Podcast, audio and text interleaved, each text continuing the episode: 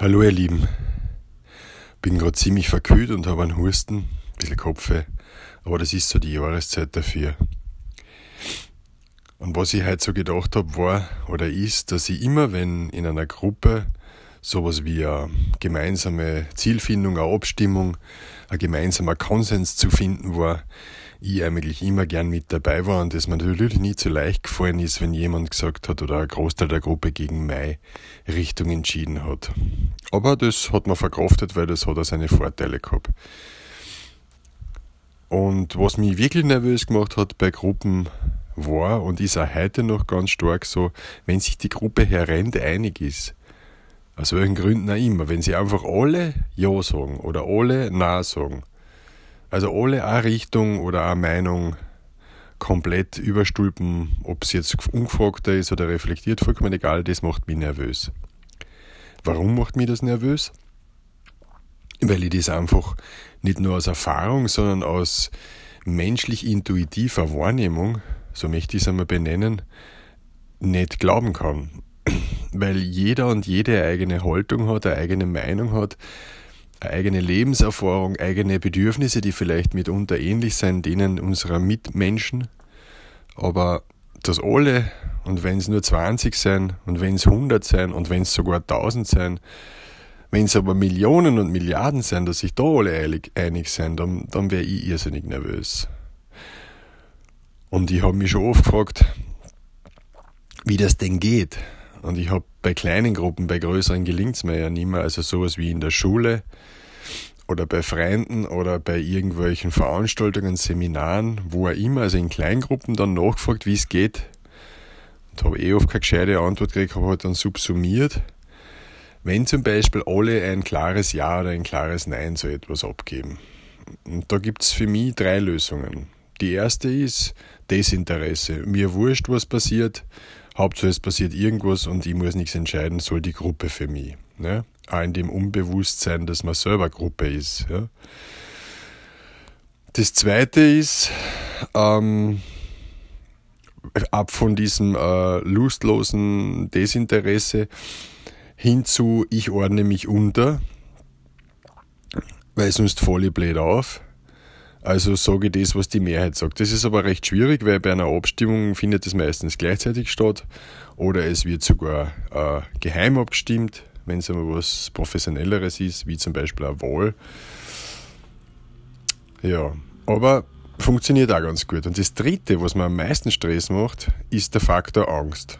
Also wenn Angst im Hintergrund ist und die Angst dann noch zu Marketing beziehungsweise riesengroßen Manipulationszwecken verwendet wird, wenn es auch für eine gesellschaftlich wichtige und gute Sache äh, sein mag, dann kriegt der Wolfgang Angst. Weil vor so viel Angst, vor so viel grundeiniger Angst, ja, aber wenn sie noch so veritabel und wissenschaftlich belegt ist, wenn sie noch so sinnvoll und respektvoll dem Nächsten gegenüber und allen Mitmenschen in aller Nächstenliebe christlicher Basis und allen Weltregionen, äh, Religionen und auch Regionen gegenüber fundamentiert, ganz klar belegt ist, dass das das Beste der Welt ist, dass jetzt alle Angst haben, dann kriege ich wirklich Angst. Aber nicht diese kollektive Angst, die alle kriegen, Vielleicht mitunter kommt es auch hoch, dass ich vor was Angst habe, vor was alle Angst haben plötzlich. Aber dann habe ich einen Stress damit, dass sich diese Grundeinigkeit in einer bollwerkartigen Welle nach außen und innen drängt und überall hin in jede Ritzen und Fuge und alle Nischen zuschüttet und spült und unterhöhlt und wenn es dann Angst hast. Weil Angst hat nämlich auch nicht Qualität und das ist Haltung. Angst hat nur eine Nicht-Qualität und das ist hinschauen, was wirklich ist. Angst hat die einzige Funktion, dass man davon rennt. Und die Grundeinigkeit, die da als gesellschaftliches Miteinander und Nächstenliebe und Respekt im Umgang mit dem Nächsten und dir zuliebe, mir zuliebe, uns und euch zuliebe, äh, wirklich proklamiert wird und marketingmäßig, also werbetechnisch ver verarbeitet wird und auch ganz schlimm benutzt und missbraucht wird, ist in Wirklichkeit nur, dass alle von einem vermeintlichen Untier, bösen Geist in eine andere Richtung rennen. Also das ist die kollektive Angst und das eint uns. Und das sei dahingestellt, ob das richtig oder falsch ist, das habe ich nicht zu beurteilen. Ich respektiere das, dass das gibt.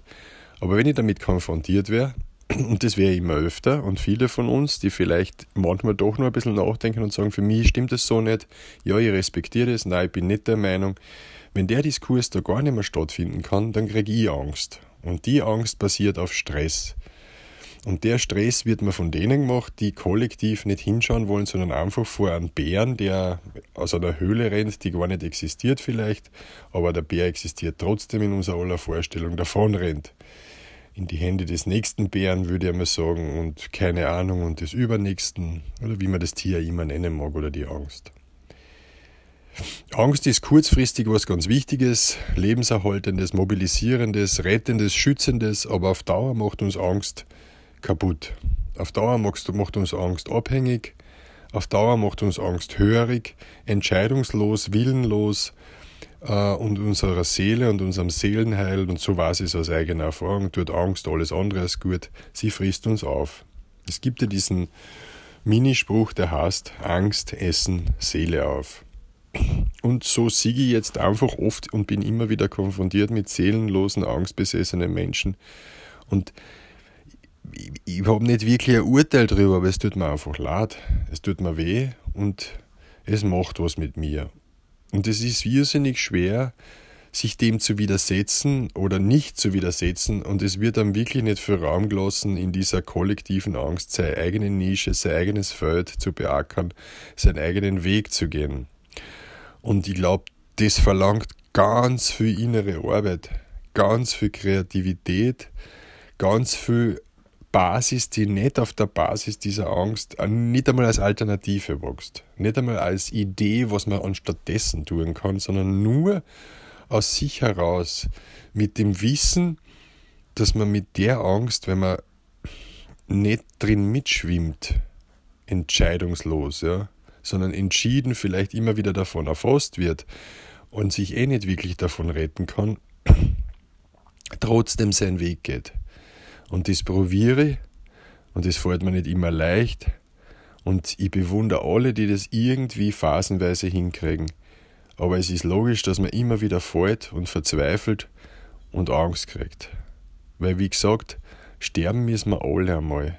Und wir können es nicht auf endlos ausschieben. Aber wenn man so viel Angst hat, dass man das Leben nicht lebt, ich glaube, dann will ich lieber sterben das macht mich traurig und das macht mich betroffen und ich glaube, dass wenn man Angst hat, Gefühle nicht mehr viel Platz haben und ich hoffe und ich arbeite daran, dass meine Gefühlswelt bunter wird und auch gelebter wird und nicht nur eine Schlagseiten kriegt. Weil das macht mir keine Freude. Und wenn Menschen ohne Freude durchs Leben gehen, dann sind sie wirklich infektiös. Auf eine Art und Weise, wie man es, glaube ich, nicht wegimpfen kann. Ja.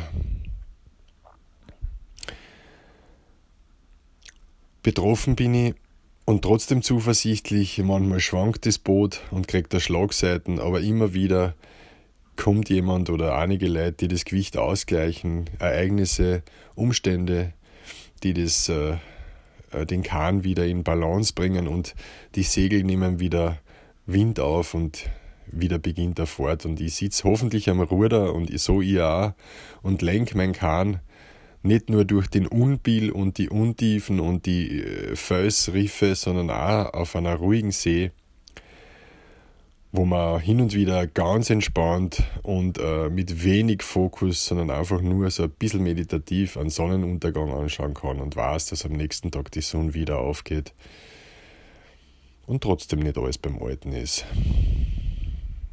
Ich wünsche euch eine angstfreie, entspannte Zeit und auf das wir wirklich daran arbeiten, dass wir, dass wir der Kapitän von unserem kleinen Boot sein, das wir Leben nennen.